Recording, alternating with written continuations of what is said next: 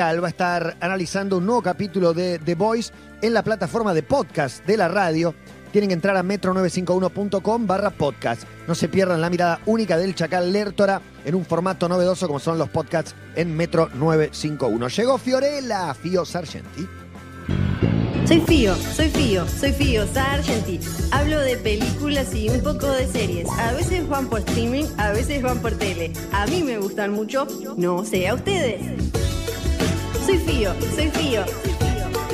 Soy Fío, Sargenti. Hablo de películas y un poco de series. Hola, ¿cómo andan? Buenas tardes. Hola, Leia. Hola, Flor. Eh, sí, hoy estoy me- medio leía, le voy a contar a los oyentes, estoy de clarito y con un rodete que en realidad no es porque tenga capacidades de, de peluqueriles, sino porque no me peiné. Entonces agarré un gancho, hice lo que pude y ahí quedó, ahí quedó. Pero aparte, los auriculares negros parecen los, los Es rodetes, verdad. esos- esas roscas que tienen los costados la princesa. Claro, es verdad, es verdad que si no leyeron el último libro que escribió Carrie Fisher, que es, eh, ay, se llama, siempre me olvido el nombre, es algo así como el diario de la princesa eh, eh, en, en inglés. Y ella cuenta todo lo que fue el rodaje de Star Wars siendo ella súper piba. Ah, pensé que el rodete.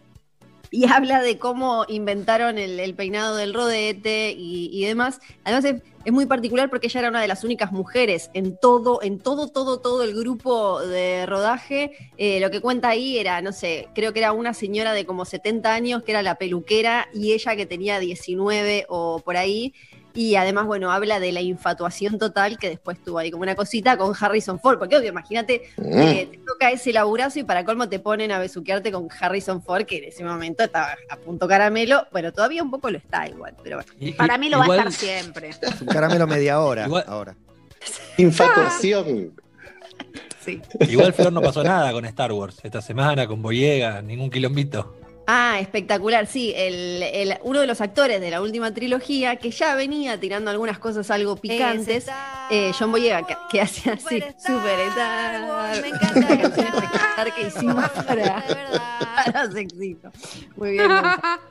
Eh, bueno, él hacía de fin en esta última trilogía, John Boyega, y venía tirando como medio, ya está listo, no me ven nunca más, Star Wars, eh, bye feos a todos los, eh, los fans que tienen un costado muy tóxico, tenemos un costado muy tóxico los fanáticos de Star Wars. ¿Cómo se reconoce ella también? Sí, perdón, perdón, yo también he insultado directores. y Qué palabra tóxico. Somos una, somos una basura, somos un poco una basura.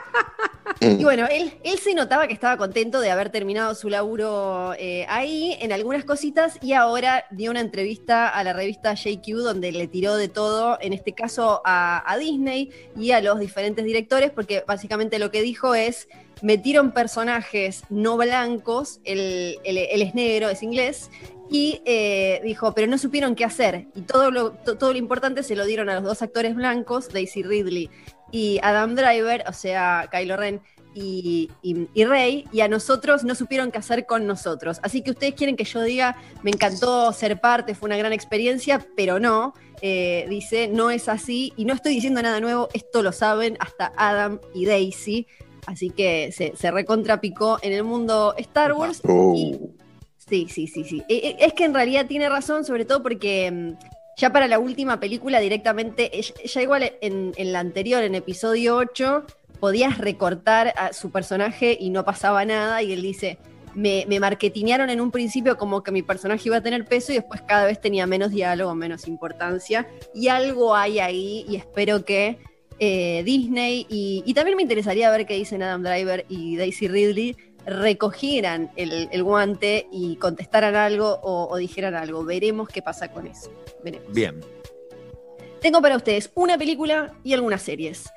La bien. película ¿De La Roca? viaje. Porque el Coco Basile se acaba de declarar fanático de La. Roca. Dijo que todas las películas de La Roca Johnson son buenas. No solo eso, sino que si se hace una biopic de él, eh, La Roca tiene que hacer de él Coco. De Coco El Roca Basile. Espectacular. Bisoño ya hizo su trabajo y ahí nos muestra cómo quedaría la cara de la roca y el pelo del Coco Basile. Yo lo quiero ver a La Roca haciendo del video ese, el coco. ¿No había salido un video hace poco, ya en cuarentena, donde estaba él en la cama, que lo había subido el hijo, que está en Sí, calzones claro. en la cama? Yo lo quiero ver Invitando a a tomar La unos Roca drinks. Sí, me encanta, me encanta. Con toda la onda, hasta tirado en calzones en la cama. Bueno, La Roca que viene de tener coronavirus, le mandamos un beso, él y toda Sí. la familia, que además como es una de las personas más populares del mundo, Dwayne La Roca Johnson, está bueno que haya dicho que le costó un montón a él con todo lo saludable que es, dice que la pasó realmente mal. Eh, no, no es una No sé si película es de La Roca, saludable, pero- ¿eh? Más musculoso que saludable. Mirá que toman mucha fafá los musculosos. Sí, bueno, sí, además tiene una, tiene también una marca de algo de alcohol que ahora no me acuerdo, pero se vende como saludable. se vende como Bien, saludable.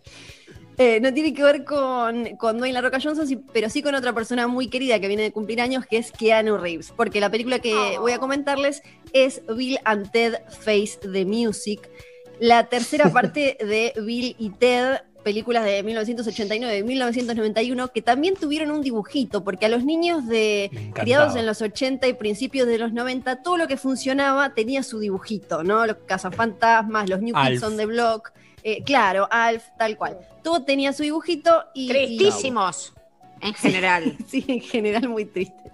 Pero bueno, a mí el de New Kids on the Block me gustaba, los quería besar igual aunque fueran dibujados. Eh, Billy y Ted, a mí me encantaban cuando era chica las películas. Básicamente eran dos eh, pibes, lo que en ese momento se llamaba, eran como slackers, como estos chabones que no quieren, eh, eh, arrancan estando en la secundaria, si no me acuerdo mal, pero como que no les interesa trabajar, que son medio vagos, son medio metalheads, les gusta, les gusta mucho la música y viven para la música, algo que a fines de los 80 y principios de los 90 estaba muy en boga.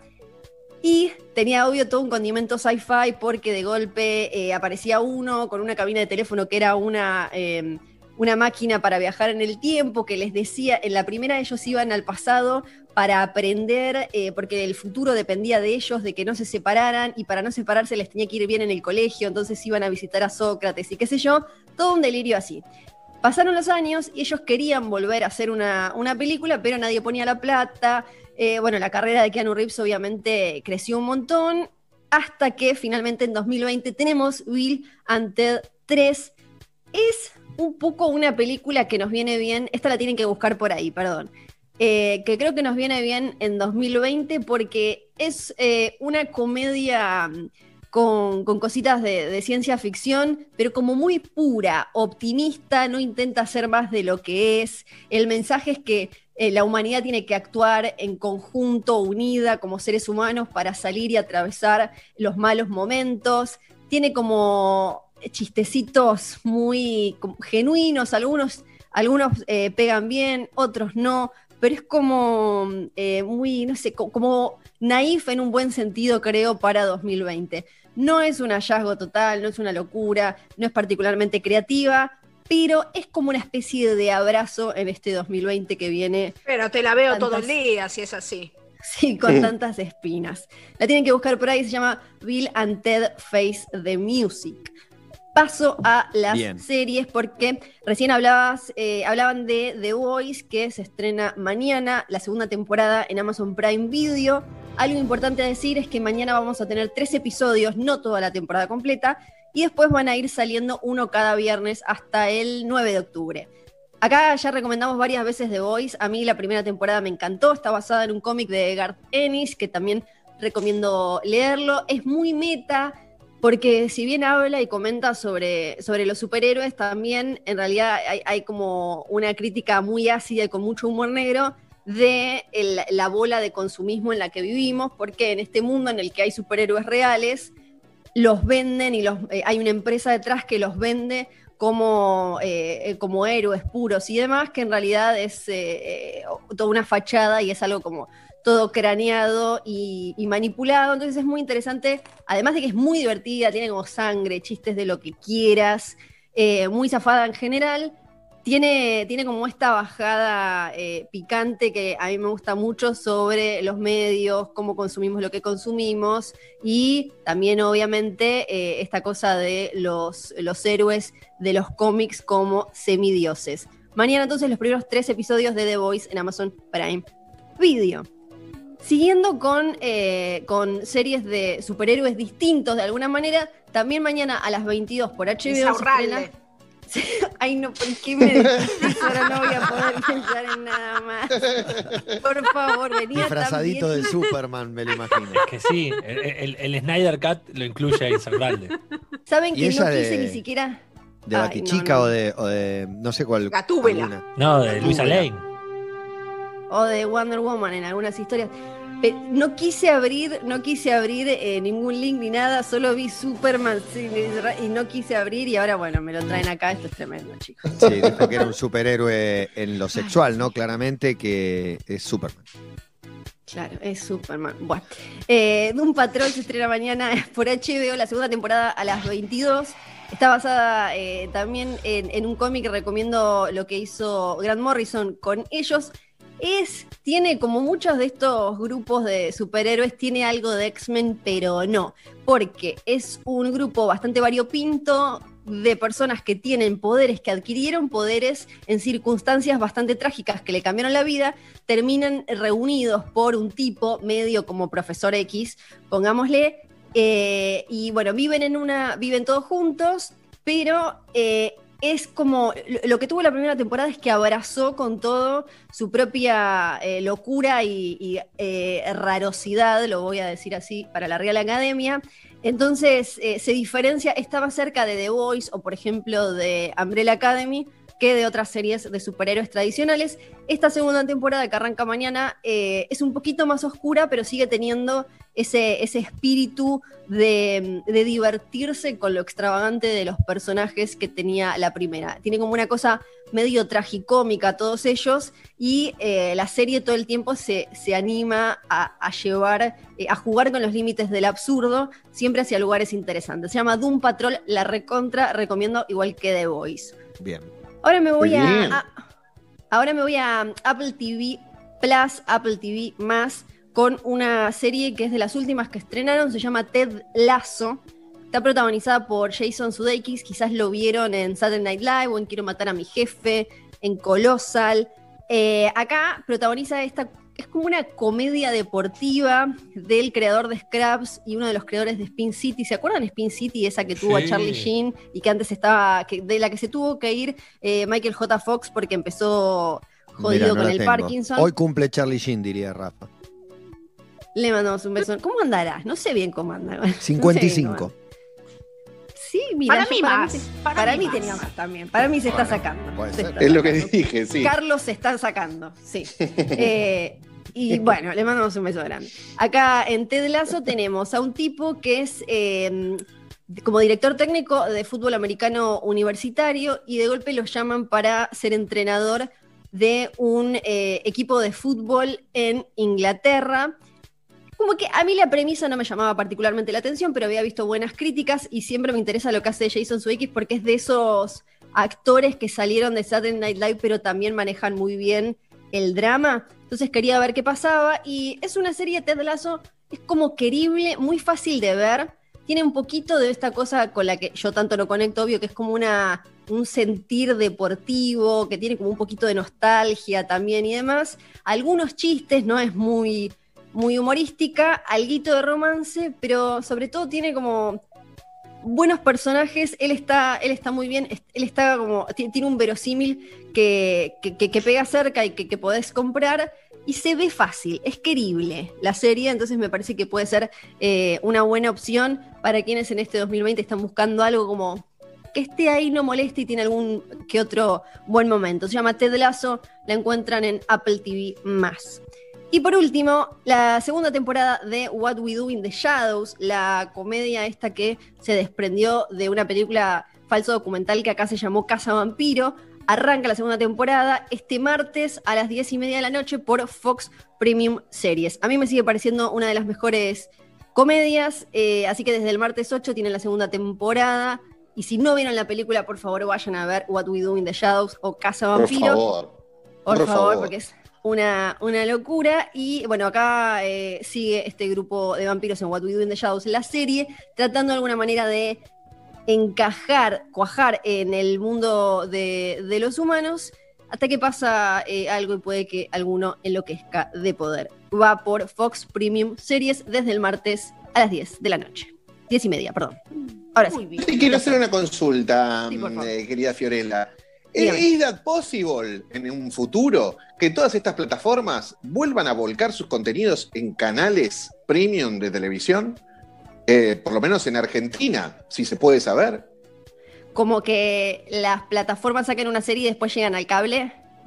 Sí, ponele, porque hay, hay algunas de HBO que obviamente se, Sí. se transmiten por, eh, por el canal, Sí. pero no sé si pasa lo mismo con Fox. No sé si Fox tiene las mismas series que tiene en su plataforma en sus canales de cable o de televisión satelital. Sí. Sí, por ahora eh, todas están teniendo, como, como Fox, por ejemplo, en, en lo que vendría a ser como su parte on demand o su plataforma o su app, las tienen ahí y las tienen en los canales. Salvo algunos eh, casos muy particulares donde las series no son de ellos y son compradas, como por ejemplo DC Sass, que después la encontrás en. Amazon Prime Video y no. hay- hay ¡Vuelve, que Matata! dependen- Sí, en 10 de noviembre. Falta.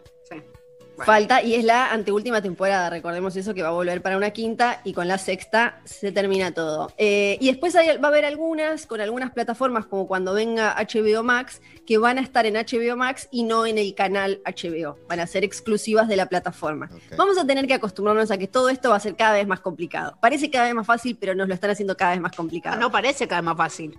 No, no. no, eh, para No, ahí. en algún momento se va a simplificar tal vez, pero ahora la verdad que en el cambio de paradigma eh, aparecen muchos actores que se quieren quedar con, con esa porción del streaming. Y bueno, parecía que era fácil porque Netflix los madrugó a todos, pero ahora que hay un montón se pone más difícil. Exactamente, sí. Y, todavía vamos a tener esto de que eh, recién se empiezan a ordenar ya en un futuro, sí, todo lo que sea de empresas de Fox, eh, de Disney, digo, va a estar en, la- en las plataformas de Disney, digo las plataformas porque Disney Plus es la plataforma para toda la familia y después tiene otras para contenido adulto. Todo lo que sea de Warner va a estar en HBO Max y, y así, pero mientras tanto hay cosas que yo entiendo que es difícil de entender como por qué ahora tengo en Amazon Prime Video cosas de Disney y después van a desapar- de- desaparecer, por qué tengo Friends en no sé dónde y después ya todo eso se va, se va a ir ordenando y va a ser complicado, pero vamos a estar acá los que comentamos series, eh, tele, películas y demás para que vengan a preguntarnos como, che, no entiendo esto dónde está, no se preocupen, estamos para ayudarlos.